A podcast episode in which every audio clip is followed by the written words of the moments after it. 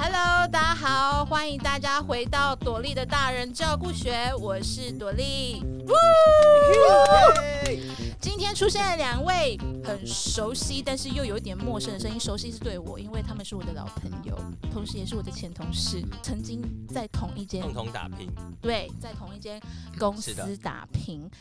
那段时间没有太长，但是说 说来也不短。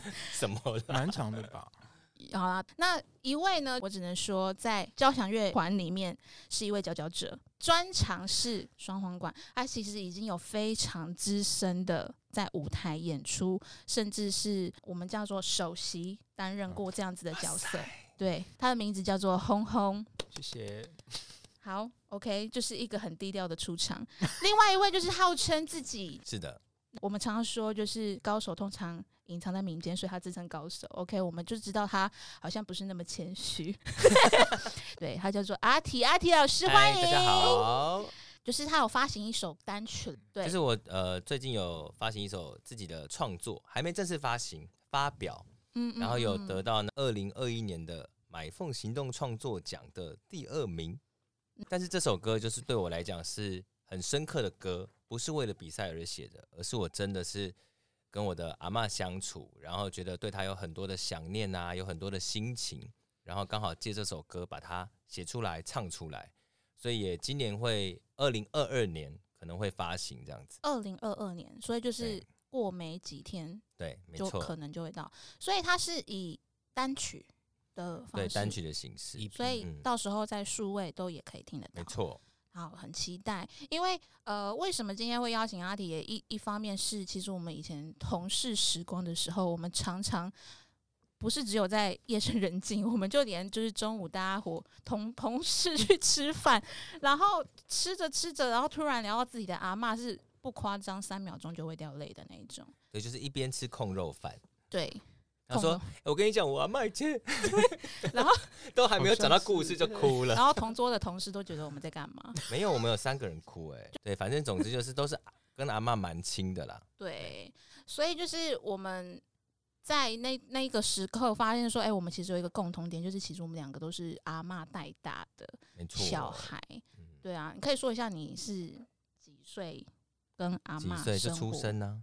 你一出生就给阿妈带？对啊，没有，应该说。”我爸本来就是跟阿妈同住，嗯，他就是负责跟哎不是负责啦，就是他最小的儿子，他本来就跟我阿妈阿公都是住在一起，嗯，所以自然我生出来的时候就是爸妈都去上班，然后照顾我比较多，就是老人家嘛，阿公阿妈带大这样子，带到几岁？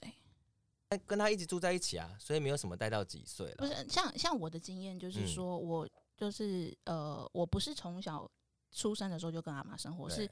我是国小一二年级，因为我的出生之后没多久就有我的弟弟，然后我前面还有两个姐姐，所以其实父母亲那时候又在工作打拼，所以就二姐给外婆抚养，然后我的话就是给我奶奶带，对，然后就是国小一二年级，然后带到大概三四年级左右，当然两年时间不长，可是就是超年阿妈的，可是你应该比我更长。就等于一直跟阿妈生活在一起，然后到念书什么时间点，还是你只有出，就是反正我的分界点应该这样讲啦，就是说我可能没有什么阿妈带到几岁，就是跟着阿妈一起长大嘛，哎，这样讲吗？跟阿妈一起变老，生活，反正你已经长大成人了，你还是住跟他同住就对了。爸妈当然住在一起，可是因为他们都忙于工作，所以以前还没有开始上学的时候，当然就是阿妈带大，就是白天时间都是阿妈陪着，比如说。出去外面买菜啊，一起睡午觉啊，去哪里玩啊，这种事情。然后对我来讲的分界点，应该是我到台北念大学开始，就是离开阿妈身边，可以这样讲哦，就是没有在他没有跟他住在一起了，对，比较像是这样。所以其实时间跨距蛮大的，不像有些人他可能就是还是很小的时候。跟阿妈分开，比较不是那种感觉。生活圈可能改变，他可能潜移默化，不太会有什么感受。所以刚开始去台北念书的时候，其实也是，你知道大学生活就是多彩多姿嘛，所以每一个人都是有很多新鲜的事情啊。大学生很忙啊，所以你不会去想到说你对家的思念啊，或是思念阿妈这种事情，那个是比较后来的事，才开始觉得好像少了什么。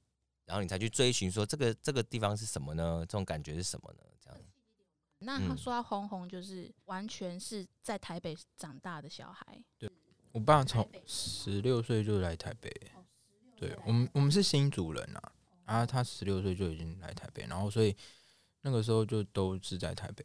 小时候是每个礼拜会回去一次，所以算是那种周末回去吧。对对对对，就是就是家家族之间有一个这样子的习惯，对家庭聚会。对对对，算是就是每个礼拜回去是也当然不会到特别有跟阿妈阿公特别的觉得亲或黏，可是有印象这些事情，就是回去就是会吃阿妈煮的饭菜啊，然后跟阿公去田看他。种田之类的，我们这么冷淡，有印象跟阿妈相处过。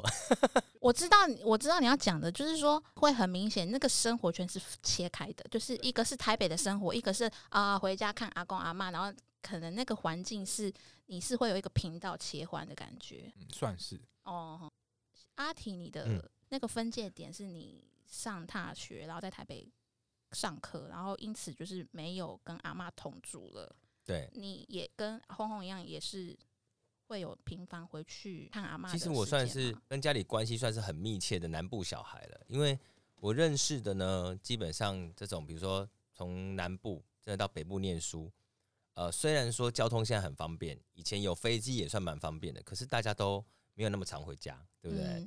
但是我算很频繁的哦，我整个大学时期、求学念书时期，直到现在，我真的一两个。月就会回去一次，所以不一定是跟自己的爸妈，就是反正你你跟你妹妹本来就有那样子的习惯或是认知。没有，应该是说我不知道哎，就是我跟家人关系很密切嘛，所以我那时候也觉得我一个多月回去一次也还好。但是大部分的学生都不会花这个钱，对，都只有一年大概两次吧，对不对？你说台中嘛？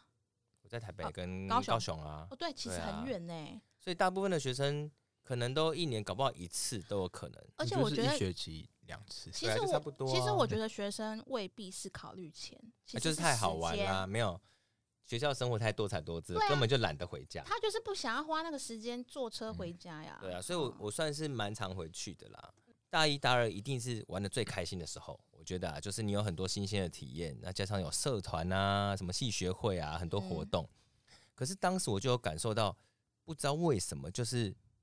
呃，总是会有一个人的时候，那一个人的时候，你就会觉得很落寞，就说不出来，就是有点像是，比如说你现在系上活动结束了，你去干嘛？回回家了，好，在回家的路上，或你有很多你要一个人相处的时候，你就会觉得有点空虚，因为这个老实说，其实就是你跟以前的环境不一样。嗯，我以前住家里，回家随时有家人啊，现在就是没有家人，所以第一次觉得对家人的想念是在大二的时候吧。嗯，对，嗯，对，然后一开始回去没有这么深刻的感觉，随着就是不知道哎，人生的压力越来越大，就是后后期学生能够 能够有什么压力？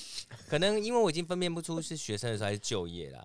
但是我这个人一向搞超环，我就是烦恼。我知道，因为你小时候可能就开始很多鬼点子吧，而你不是说系学会也有很多活动要办什么之类的？对，其实那个对学生来讲压力也很大，只是跟人生的压力又是不一样的事情。对，那。呃，总是要找到一个出口。可是因为你在台北生活，你没有一个情感的慰藉。比如说，你当你回到宿舍，尤其我当时跟室友又超不熟，所以没有这个情感的慰藉。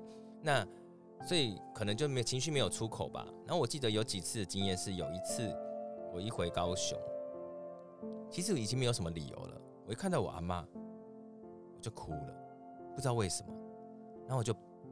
哭嘞！我现在好，就是我就抱着他哭了，然后抱着他哭，我阿妈就是感受到，她就跟着我哭过。所以你其实是跟他同等感受的，只是那个时候没有那么容易哭啦，但是难过跟不舍还是会有，所以就会一直觉得，而这就是人生的抉择啊。其实也很想陪在他身边，可是也没有办法，你就真的在台北念书、台北工作，还是真的有些取舍了。哎，那家里还会有其他人是陪阿妈吗？当时就是。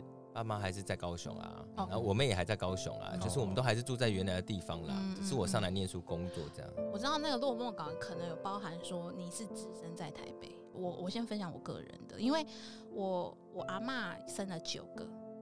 小孩。只能称赞他很会生，农农农村社会很需要有人手来种田，有这个生到后来应该就是一眨眼就生出来了吧？这我也不知道，没有 没有访问过我阿妈。对我有一个很奇怪的感觉，就是我阿妈自己也有跟我说过，就是她把我认定觉得这个感觉很像她他最小的小孩，因为好像是他有很多话是没有办法跟其他的孙子说，就是尤其其实我有感觉到我阿妈在众多小孩子里面，就是他自己的小孩啦，他真的最疼我爸爸。爸爸也是小儿子吗？我你知道吗？九个，我爸不是最后面，他是在中间的，但是他是男生里面第二个。然后我不知道，可能我爸也真的就是比较窝心一点，可能嘴也比较甜这样子。所以你也是嘴比较甜？没有啦，讲话比较奶而已啊。然后我就真的有感觉到说，就是我阿妈真的对我是有一个不一样的孙子的情怀，就是会愿意跟我讲很多。然后当然，刚刚你讲到就是可能跟阿妈道别离呀的那种情怀，我其实也会。而且我自从有了智慧型手机，每次只要跟我阿妈见面，然后或者是我离开就是阿妈家的时候，我爸都会开着车，我是会直接把手伸出去窗外车窗外，然后录他跟我讲拜拜的画面。几乎每一次回去，我都会录这一段，因为你就会觉得我想要多一秒看到他的感觉，因为你们离分开的时间比较长。嗯，我觉得我跟我阿妈的那个感情。可能不是用生活去特别累积，我们一起生活的片段其实很短暂，就是可能真的只有国小一二三年级那段时间，就是。可是国小一二三年级，你的记忆有那么深吗？有，因为那个生活太特别，像突然离开离开家。会，因为其实你前面你在可能国小以前，你的记忆是很更模糊。会不会是你在一个新鲜的环境，阿妈已经是你唯一认识的人的感觉？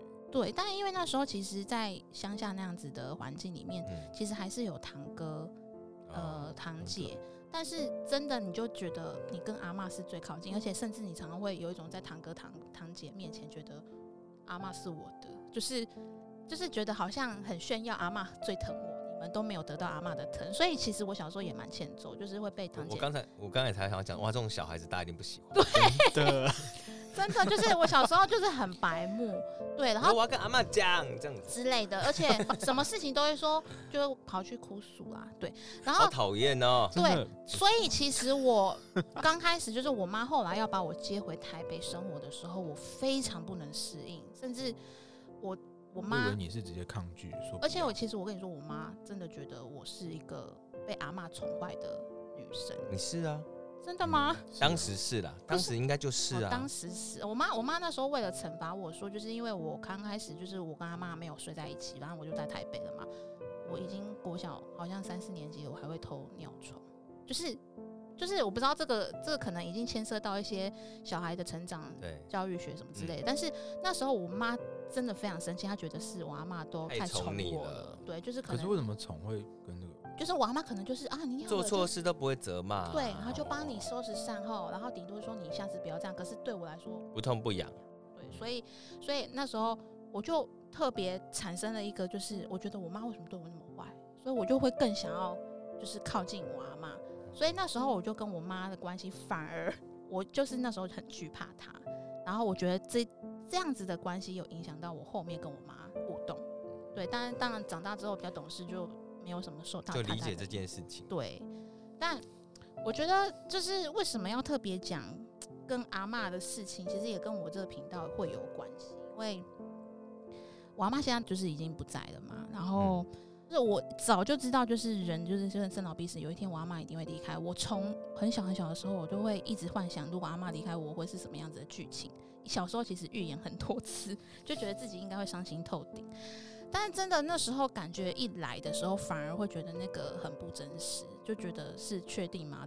可是你还敢？没有我说你还敢在他活着的时候去想这件事情啊？因为我是完全不敢想。哦，你是不敢想哦？因为知道自己无一定无法承受，所以完全没有去啊。再加上我阿妈其实到他那个过世的很突然，是一个突然的感冒，然后就是引引起并发这一种，所以他老实说，其实他到九十二岁都还很健康。所以你会更逃避去想到这个问题，想说现在还很健康啊，应该还有时间吧，就会这样想，然后就完全不会去想象那个画面。你你你是有看到阿妈最后一面的吗？没有啊，我也没有。非常戏剧化的情节，所以你在台北，因为那个时候蛮戏剧。我简单讲，就是说接到电话，然后知道他可能突然发高烧啊，引起病发，所以现在在昏迷当中。当然我们。当下是立刻回去嘛，好，立刻赶回去呢，呃，待了一两天之后，呃，情况好像有点好转了。当时不知道这叫做回光返照，嗯，当时就会觉得哦，好转了。那我就在犹豫说，因为刚好有个工作在台北，嗯，我到底要不要上来工作呢？后来觉得好，既然好转了，我爸妈也说那你就上去好了，再马上下来。我说好，就这么巧，就在我上去评审的工作到一半的时候，我我就接到电话，就说完了完了。然后果然是我妹，就哭着跟我讲说，状况突然不好，嗯，可能差不多了，嗯，就在这个时候，嗯，可是我如果我还没有开始评审。我就前后就算了，在中间我怎么可能走掉？中断，嗯，所以我就是还是当下没有崩溃了，就是很正常的把评审工作做完以后，然后还其实我还是有特地回家拿东西，因为我觉得就是最后阶段了，还是要拿一些我可能高雄做好准备，对，然后拿了以后就赶快去冲去坐高铁，然后在高铁的路上呢，我妹他们就是正把我阿妈送回家，因为。老年人都希望在家里咽下最后一口气，所以就到家里才把她管嘛。嗯，然后就在高铁上对着视讯，就是躲在高铁，你知道高铁的那个每个车厢中间有一个空空的，本来是要装电话用的地方，我就在那里，然后看着视讯，然后就一直狂哭，但在座位上都不敢哭，因为旁边都是人。嗯，就一直望着窗外掉泪，然后一直一直在那边默念，希望他可以好转。嗯，所以你那时候是直接回到家。对，就是回到家的时候，他已经是很安静、安详的躺在那里。嗯嗯嗯。那回去，当然一看到他就大哭。嗯，对。我其实，在接到阿妈的这个噩耗的时候，也是没有，我也是没有见到他最后一面。然后那个时候，其实，呃，这也关系到我跟家里的关系啦。因为，就是总之，就是我跟我爸中间有发生一些插曲。然后我觉得我最大的遗憾是，我怎么没有在他还在的时候做我能为他做的？因为我我听起来，我觉得阿提在阿妈生前的时候，其实对他很尽力，就是因为真的很那个爱的基础是很小就培养起来的那个祖孙情。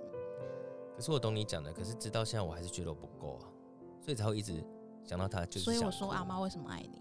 我我我我的部分是，我觉得我让我阿妈有操心到，因为我跟我父亲的关系没有到一个状态里头，我觉得我没有准备好心情回到，反正就是我爸的住所。那时候我阿妈住在我爸那边，嗯，所以其实中间我有回去看我阿妈一次，我阿妈曾经问我说：“你等来多好不？”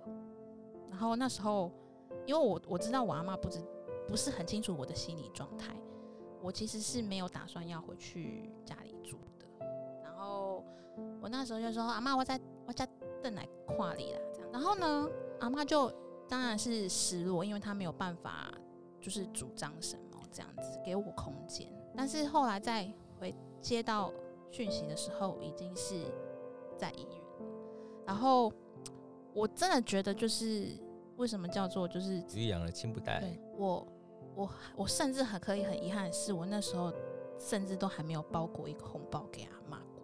我觉得一切慢的太离谱，而且是在我生日那一天走的，所以那你很难忘掉。我就是觉得我阿妈要用这种方式让我记得她，我我觉得这是一个对我来说一个很美好的呃注记。嗯，甚至我我常常我会有很多朋友说，为什么我要聊我阿妈？聊到那么的深，因为他小时候花这么长的时间在养育我，我现在只不过是用一点点时间在回想他。这也是我当时要做这个频道的初衷，就是我想要用这个节目来当做我跟阿妈之间的一个记忆。嗯，对啊，所以当阿提有这首歌准备要发行的宣传的时候，我就觉得哎，很想。真正有时间不是在中午吃饭，在便当。中午吃饭蛮赶的，我们还要哭，还要聊天，还要吃饭。那时间有点太冲击，回去还要收拾心情上班。我我觉得我自己蛮夸张的，就是我不晓得年纪真的越来越大会越来越感伤，但是我觉得我的眼泪真的没有哭完的一天。真的，我听过，尤其是男生上了年纪，好像泪腺会比较发达。没有吧？你是不想服老？通常的通常的男生真的是不轻易哭的。但你们家我的点就是我的点就是家人啦。跟家人的连接真的太密切，不光是阿妈，就是我我对我家人这种感情也是很深，我也是会我我我爸妈哭也会。这大家如果想要知道为什么的话，大家可以去 follow 他，请 follow 我的频道、粉丝专业或者是那个 IG，他们常一家人在上演十八相送，有这么夸我可以说你真的有，真的有，就是我他跟他很熟的朋友，就大概觉得说，嗯，很预料得到的剧情。但是跟他妈的记忆就跟呃那个 Dory 刚才讲的。有点像啦，就是说有像的地方，也有不像的地方。就是呃，阿妈陪伴我，就是你看多莉，她几年的时间，她就已经这么深刻了。我从小跟阿妈连接这么密切，对啊。然后我也真的是，如果因为我阿妈还是，其实两个孙子都疼，但是男生真的多一点。因为当时我阿公疼我妹多一点，所以蛮公平的嘛。所以他的确疼我，好像稍微多一点。嗯。所以有很多很窝心的事情，或记记忆很深刻的事情，太多回忆了。然后你看，即使旁人看我觉得我已经以孙子的角度做了很多事情，我已经算蛮常回去了，可是我觉得还是不够孝顺，因为我就是没有住在高雄啊。你觉得好像没有住在高雄对他来说不是一一个孝心的表现，是这样的确啊，因为他毕竟都没有在他身边，已经没有满足他的心愿，成为阿宙这种哦，老人家一个期待。所以，所以对我来讲，这个一直没有办法。现在我稍微释怀，但是永远不能解开的心结。为什么永永远想到他？其实想念之外，这个难过的来源是来来自于跟你有点像，就是我永远弥补不了，我弥补不了的东西。这件事情永远是我心里的解不开的结。例如说，没有办法让他完成他人生最后的心愿呐，或者是我觉得我没有办法陪在他身边，即使我已经很尽力去陪了。然后就觉得这件事永远都做不到，那也没有办法现在跟他讲这些话。哎，你曾经有跟阿妈聊过你的想法，或者是他有曾经说啊，你可以啦，你可以啦。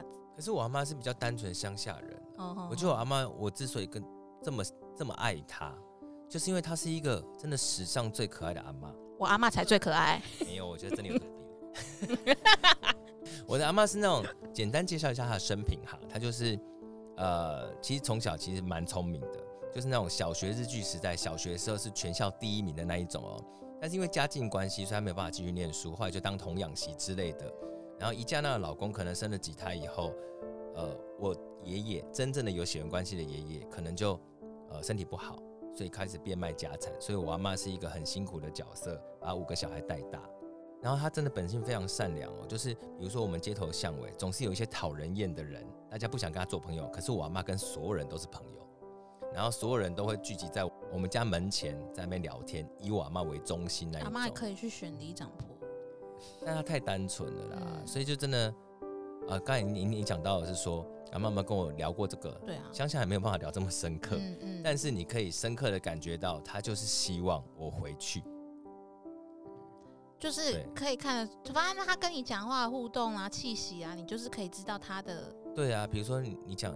有有时候打电话说啊，你当时被等来哦，听到这句话就不行了。或者是每次一回高雄，他就会提前算好日子，他就是会准备鸡汤，就是要买水果，所有东西都准备好。那这个这个表现，你就会一直觉得很不舍。可是人生的抉择，你当下跟现在也是，你会去想，你真的有我我我常会扪心自问，当时的我如果认真思考，我真的会做这个选择回去吗？好像也不太可能。所以，我我这个自责意是来自于怪自己，说，啊，我我常常在那个我的那个呃社群上面有讲过，就是说我人生最大的遗憾就是没有办法为你放弃我想要的东西，嗯这种。但我觉得这个是不是很重的十字架？对你来说是没有错，但是因为我有回头问自己，可是我真的也没办法做别的选择。对啊，那如果他是支持你的呢？所以他也可能也冲突啊，他他不是不支持我，嗯，但他也很希望我在身边啊。这好为难，你们家人之间都有一种很为难的的的心境，就是我希望你好，但我同时也希望你在我身边。但我我知道你希望我去打拼，但是我很遗憾我没有办法留在你身边陪你。所以人生对我最重要的最重要的东西，也是最羁绊的东西啊。我跟家人之间的关系就是这种了，就是。我们比较传统中国人，这种羁绊我们不会说出来，就是太爱对方，太帮对方着想，所以我们不说出来。但是我们又知道你在想什么，所以就会彼此所以你们都没有猜想错误吗？有啊你。们都彼此很笃定，然后又彼此不说，嗯，好微妙的一个。我跟你讲，这就是中国人。我觉得我们家的家庭观念蛮重的欸，可是没有到远房亲戚那边那么重，因为我爸跟阿贝他们那边其实不太算好，所以嗯从小就有你们比较小团体是不是？对你们自己家庭是一个小团体。对，就是有一点从小就是界限分很开很清，可是小时候当然没有感觉，可是长大后因为小时候那时候根本不懂这些人情就是我世故，我会听，可是就是不知道他们其实是有一些心结啊什么的，所以但是还好。可以确定的是，就是你的父母亲教育你们，跟自己的祖父母还是要哦，对啊，就是也是要圆融啊，然后和然后还是要常常关心，就是阿公阿妈、啊，那你们是比较倾向尊敬的角色吗？有一点类似，因为生活没有那么亲近嗯，但是。如果我自己家的话，就是会比如说几乎呃两到三天就会一全家人去看电影啊，或哦者是去逛夜市就啊，看看轰轰的感觉，就知道他跟家人应该是很好的那一种对怎怎么判断？感受，一个气息 了解，对啊，是好小孩的气息，跟爸妈不亲的是乖小孩的很少，我觉得。哦，我知道。我跟你说，怎么样看跟家人关系很好，看你有没有每天带便当，有关系。但前提是不是你自己做的？有可能跟家人关系很好，他不家人不会做饭呐、然 后有有可能好，但是我跟你说，我刚刚是自己妄下就是结论，因为我 红红那时候第一天认识他的时候，他没多久他就自己每天带便当，然后妈妈都会帮他煮。哦对，对对，哎、但是我是真的没有看过，就是真的一家人，你说没几天就一起去看，两三天就看电影一这很频率有点过高。对，而且而且而且是举家，对全家，然后还会去逛夜市这样子，而且我跟我妈每天都一起去吃早餐，哇，这个真的也是蛮亲的。然后有时候会带上我爸，还有时候会带上我爸，所以爸爸爸是偶尔。因为我爸是是大夜，算是嗯上半夜的他半夜都在呃就是送货啊什么之类的，然后早上都会比较晚起，所以早上都是我跟我妈一起去吃。你刚刚讲到你爸因为是晚上上班的关系，所以他会跟你们去看电影，或者是去逛夜市，是代表他真的重视这件事情，牺牲掉他的睡眠时间。对啊，而且他会带我们就是去，因为我是学音乐的，他也会带我去逛那个什么 CD 买乐器，CD 啦，就是哦唱片行啊，那个时候是唱片行什么之类的，对，嗯嗯嗯，反正都是全家人一起。所以其实说到底，就是其实因为每个人的原生家庭的构成，其实嗯因素不同。一个家族它的演变本身就是会有很多百百种，嗯，但有人说阿嬷带大的这种经验的人，他们的观察力会比较敏锐一些些，为什么？为什么？或者是或者是还没讲完，或者是比同年人更感性。当然，他们也比较知道怎么跟长辈相处，就是这是别人告诉我的。但为什么比观察力比较敏锐这件事情，我发现我确实有这样子的特质啊，还是这有一点太空穴来风，因为其实这个我就不知道这个原理是什么了，嗯这个逻辑是什么。但是呃，我忘记是心理学还是什么，他的确是有讲过隔代教养，比如说阿公阿妈带大的小孩，会对这个家庭的观念比较好，对，家庭会比爸爸妈妈带大的小孩家庭观念更好。嗯不是说就是爸爸妈妈不照顾啦，嗯就是有在跟长辈相处的。对于这个，比如说你要尊敬爸妈啦、家庭伦理啊，这种嗯观念会比较好，嗯然后也会比较尊重长辈。就是父母的出发点是想要教你，阿公阿妈的那种心态是就跨过他哦，跨跨过那个层级而且小朋友小呃，就是小朋友会直接去观察说，就是已经跨一级的嘛，就是观察呃阿公的想法是什么，阿妈的想法是什么，然后怎么去跟他们那一辈的人去去相处。好，所以阿婷，你觉得你是一个擅长跟长辈互动的人吗？在你的职场上，非常啊，怎么说？你在什么样的场合里面会遇到比你更长的长辈？蛮长哎、应该是说，可我可是我觉得这个跟跟阿妈有没有关系？我我我我不太能够这样直接讲。嘿，你在笑什么？没没有，他可能在想说，还有什么机会可以遇到比他更长的长辈是？你在 cue 他的我先走，我先走。很过分。好了，我的意思是说，呃，就我这样随便想，我都会觉得啊，比如说，嗯，最早我想到应该是国中的时候，国中都有实习老师，对不对？实习嗯老师算长辈嘛，对我们来说是长辈。对嗯，我就是属于那一种，不知道为什么我会跟年龄比较大的人，巴蒂巴蒂，我们建立的，对我建立的那个 match 啊，跟大家不一样，我们会真的有点变朋友了，而不再只是老师跟学生。当时是真的这么觉得啊，实际上也是。嗯后来，例如说我当兵的时候也是一样，都是我们都是小兵，然后我们上校有一个呃，住跟我们住在一个同一栋大楼的上校，他就跟我比较是朋友，他会有些嗯事只会跟我讲，可能包含年纪大一点点也有关系，但是就真的他们会把我当成朋友，哎、那个长是长几岁？你认为才算长是蛮多的？啊，哦，就已是大到十几二十、啊，就是所谓的长辈，可能就是他是跟我们爸爸妈妈是同辈的，那才会叫做长辈哦。如果他说是像我跟阿婷这种，可能差不到十，没有，这真的是长辈，以及应该说好像会比较知道怎么去回应长辈的应对方式。嗯嗯，我心里觉得我跟他熟不熟是一件事，对但是我会知道，他可能在乎什么。对他想要听什么，他想要一个什么样的对待方式。我真的觉得我我也我也这方面敏锐度算是有的，就是你还是这其实不是长辈的问题，是有被疼爱过的孙子孙女比较会这个。因为你从小就知道，哎、被疼爱就是有什么好处，所以我要怎么样才能被疼爱呢哦？阿公啊，就是说，那对不对嗯取悦大人，取哦，你说到一个关键，就是懂所以有可能你在这么年龄小的时候，你就知道怎么去获得宠爱，嗯，所以长大就会比较知道说，哎、我在面对年龄更大的人的时候，我要怎么那？这样可不可以说他也是一种小聪明？是啊，我是小聪明，没 错。我也是被人家讲说我是小聪明，对啊，就是呃，当然我觉得这样但这就是察言观色，因为有很多人看不出来。嗯，好了，我只要跟你讲说，就是呃，有时候就是真的也不用特别想说是不是阿嬷带大的小孩会有的特质，但是我觉得是反过来，其实只是想要 focus 在，就是我觉得尤其是阿公阿嬷带大，然后尤其又被疼爱的，因为有 有些人可能被阿公阿嬷带大是被打到大，也有可能 对，但哎、我是你算是阿嬷带大的吗？你不是说三四五年级？他对自己的定义是，对，因为哦我个人这个是个人定义问题，他觉得是，哦，对有有有状态可能也是啊。觉得重点就是我很爱阿妈，阿妈很爱我，可是听起来是这样。听起来是三四五年级是你最开心的时候，所以你才定义这样。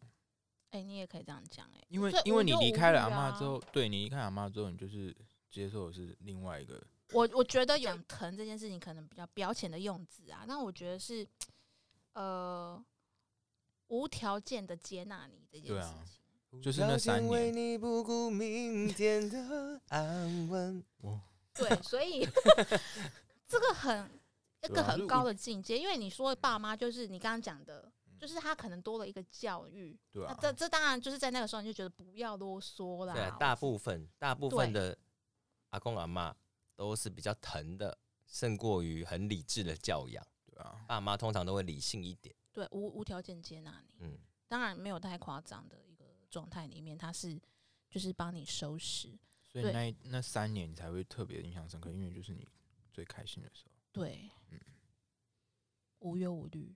对，而且重点是那时候你根本就就不懂，就是到底就是家族里面啊，就以前那种家族辈分等等之类，你根本没有什么关系，你只知道说这个人他很照顾你的生活起居，嗯然后就是又知道可以放任你去玩，然后该要回来的时候帮你收拾就是生活的，就是助理啊。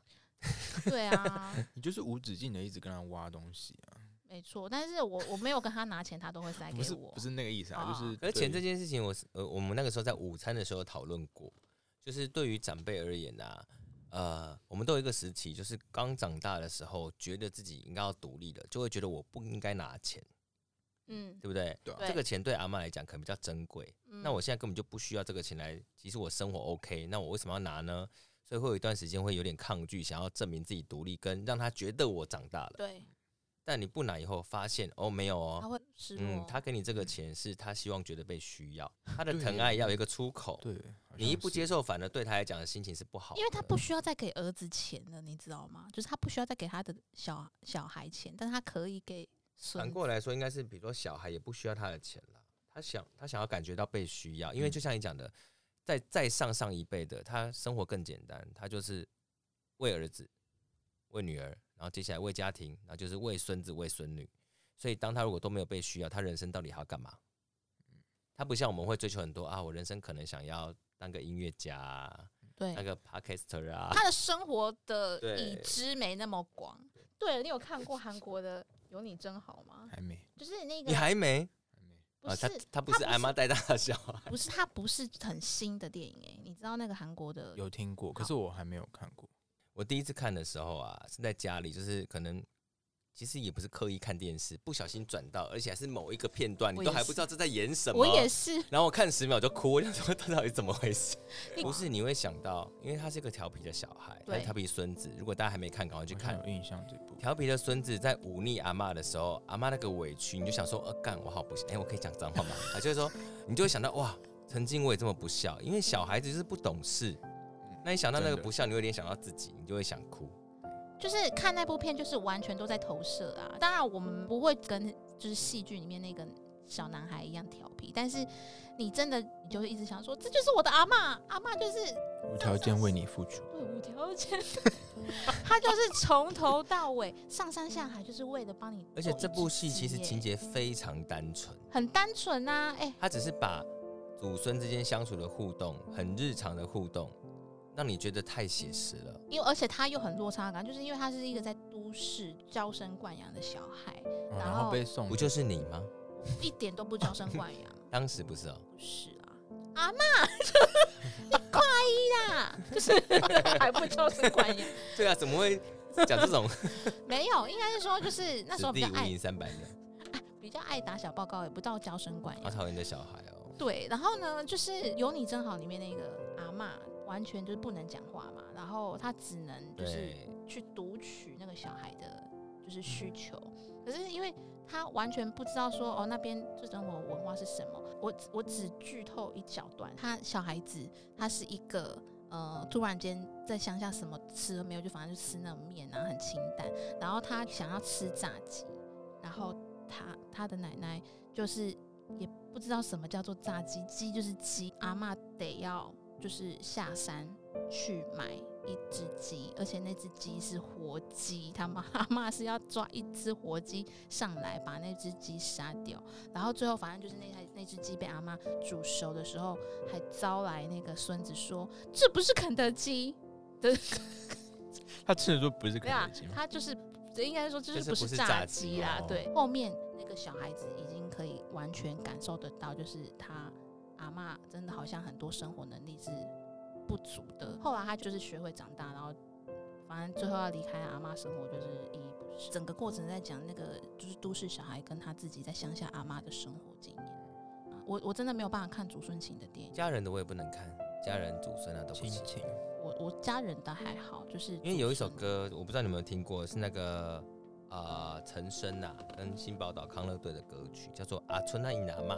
这个歌歌曲里面，他其实讲的不是祖孙情，但是因为我每次听，小时候也是每次听都会哭。他那个描写故事有点像是以阿春啊孙女的角度，他去讲说，他阿妈呢可能每天都坐在门前，然后等她的丈夫回家，然后她的丈夫呢就是早年去战争了，嗯，然后没有回来，可能就是战死这样，但是因为没有音讯无法证明，所以她直到老了都还在那边等，然后到晚上的时候就会跟说阿春啊，你那个门前的。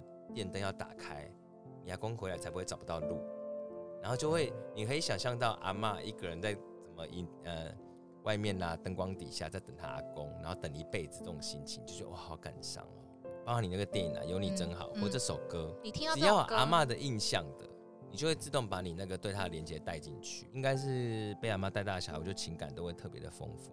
好啊，那阿婷，你可以说一下你的创作元素很多，会因为阿妈而有灵感吗？因为写歌，我觉得一直都是一个记录心情阶段的事情。对我来说，我近年来比较能够体会，就是早期自己在创作写歌，当时没有想这么多，可能我就是哎有比赛了，我想要写歌去比赛。嗯，但是我写歌比较靠灵感啦，所以我就是通常都是透有透过比赛或表演才生出这样的创作。那很多歌都是写完之后，回头才发现，哦，原来我是这个心情，就是。我在不知不觉中记录下我自己内心藏的东西，但我写的当下不知道。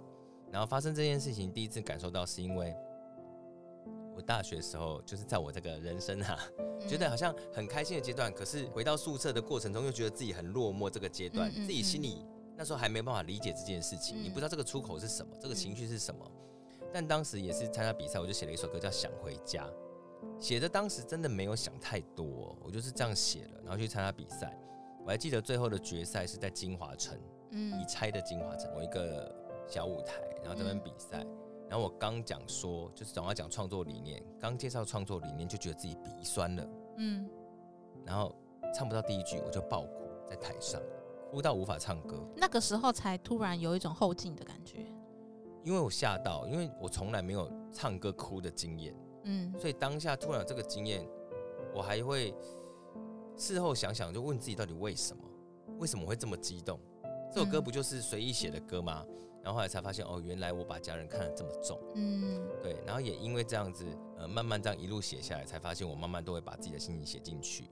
近年来真的写写了很多，一呃，刚才介绍那一首歌《思念的日常》，它算是第一首我为家人写的歌吧。嗯，就是其实我阿妈过世已经好几年了，六七年了嘛。嗯，就是曾经我真的。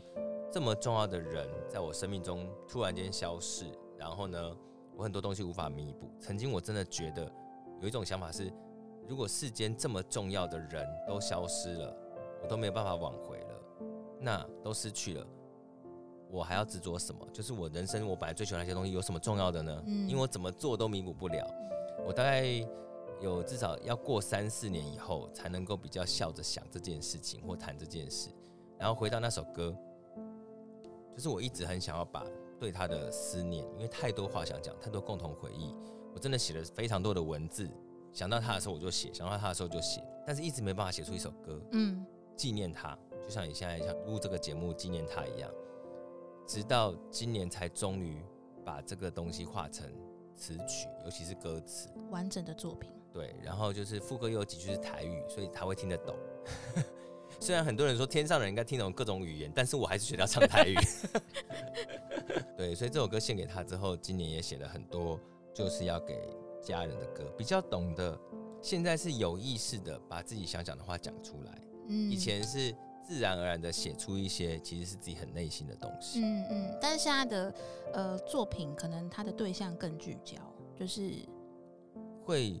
我觉得稍微更自如一点，对于自己想讲的事跟自己的连接，因为我觉得创作这件事情是，呃，如果你是一个想写流行歌的，那又是另外一件事情。嗯嗯。那对我们这种可能比较独立创作的，其实创作就是在写自己的内心，无论你对生活啊，对各种东西的想法跟感想。嗯。对。觉得这很不容易。明年的二零二二的目标，希望我每个家人都有一首歌。哦。真的有这样的目标？因为已经上次不小心帮我妈写了一首，没有让她知道。所以，我我觉得这样很棒哎，因为你是真的把你对他们的爱化作一个具体的作品。对我来说是一个证明，就有点像是，比如说我现在跟你讲说我妈多可爱，干嘛干嘛干嘛的，那听过就算了，他没有个东西留在那里。但是我如果写了一首歌，对我来讲是代表他。假设这首歌之后有人继续听，那代表我阿妈。对，换作是他记忆中的阿妈。对，所以红红在舞台上，你有用双簧管纪念谁吗？对，可是我听说今天刚好有一个很大的共同点，就是两位是在音乐不同领域的专家。对我来说可以，可以，你可以讲专家，你可以。对啊，如果我是善于画画，或者是我善于口说，我会用我的方式来把我的情感流露在里面。你对待音乐也是这种？以前是学古典乐，就是听古。没有特别任何的感觉，可是现在长大是听音乐会哭，嗯，真的假的？你会感受到那个情绪，对不对？感受到，就是即使它没有文字，它只有旋律，可是你就是听到你就落泪了。那这种音乐性，你觉得是要从小培养，还是就是其实一直是不懂而已？我觉得只会经历过了一些事情吧。嗯，就是因为岁月有累一些累积，演奏的过程当中，他情感就会慢慢，你的演奏也会。真的可以，就是把情感投入了，对不对？以前小时候，老师们都会说什么，你就是经历太少啊，或者是你无法揣摩。哎，这真的是真的吗？真的啊，是真的啊。可是为什么还是有一些人是他天生就是他没有什么阅历，但是他却还是能够感情很丰沛的演绎出一首好歌？嗯，还是那就是天分不一样？不对对对对，不管是唱歌或音乐，我觉得都一样，就是他可能可以天生的天赋，比如说很多原住民，他可以唱歌唱的让你觉得很有感情，但是他唱的感情可能没那么深刻。哦，深度的不同啦。对他心里想的画面，我们是听得出来的。我觉得我们刚刚真的是聊的有点长了，不然我们就把它分成两集来。可以啊，因为可能我们聊不完这样。哦，最近有没有什么演出的动态资讯想要跟大家分享？明年一月七号，嗯，在国家音乐厅有演出。这个节目播出的时候是不是过了？不会耶，我会在十二月底。哎，售票资讯。我跟你说，我现在频道也没有多少人，就是没关系，我们就讲，我们就讲。我反而更清楚说，哎，贵贵乐团能够宣传一下我的 我的频道吗？对，好了，明年度大家都有新的发展。再结巴嘛，再结巴，你不要剪哦，这个就留着。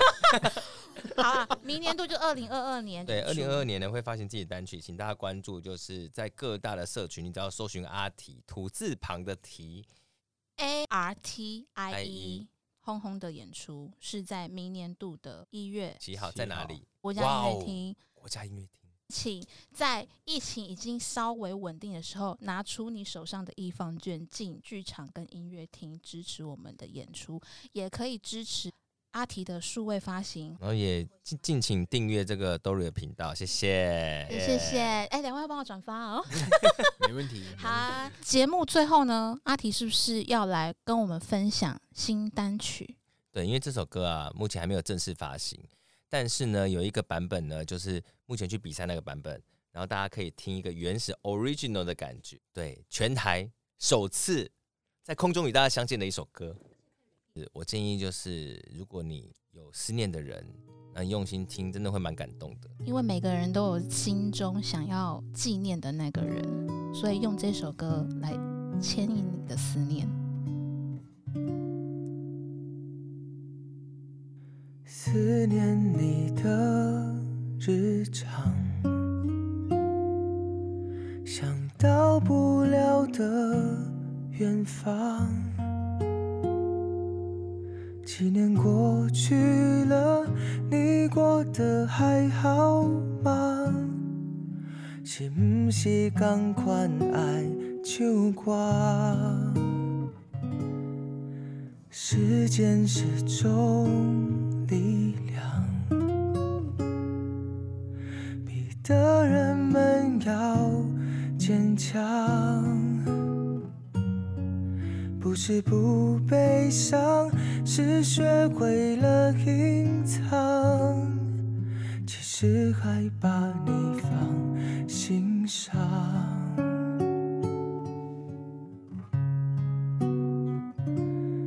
思念有你陪伴的。每一天，一直牵挂也未完成的愿望。握紧你的手掌，好熟悉的温暖。有一点想哭，不让你看见泪光。思念有你陪伴失去你的世界已经无同款，偷偷的想象，等我也白发苍苍，想再见到。